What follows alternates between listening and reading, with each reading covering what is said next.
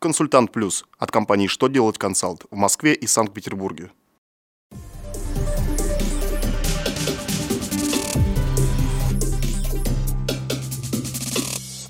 Добрый день! Для вас работает служба информации телеканала «Что делать ТВ» в студии Алексей Шардуба.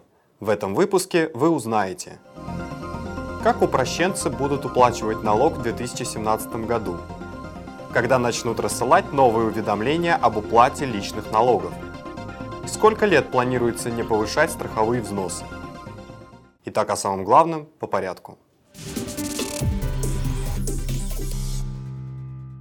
С 1 января 2017 года для учета налога, взимаемого с налогоплательщиков, применяющих упрощенную систему налогообложения с объектом дохода минус расходы, будет применяться единый КБК.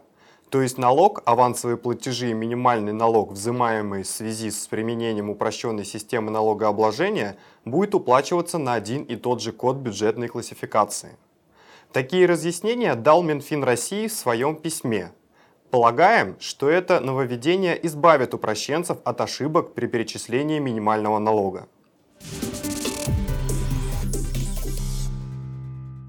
На портале правовой информации официально опубликован приказ Федеральной налоговой службы России с новой формой налогового уведомления.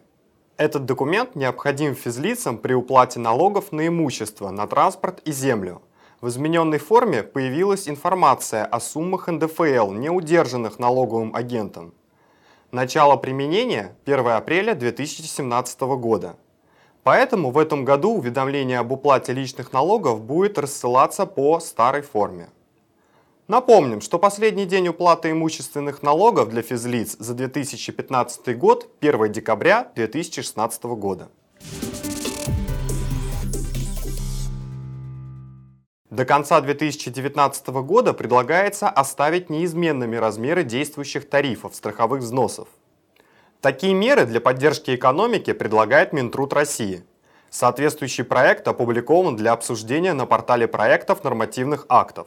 Согласно ему, для основной категории плательщиков тариф страховых взносов будет сохранен в размере 30%, из них в ПФР 22% в пределах установленной величины базы для исчисления страховых взносов – и в размере 10% сверх установленной предельной величины базы. ФСС 2,9%, ФОМС в размере 5,1%.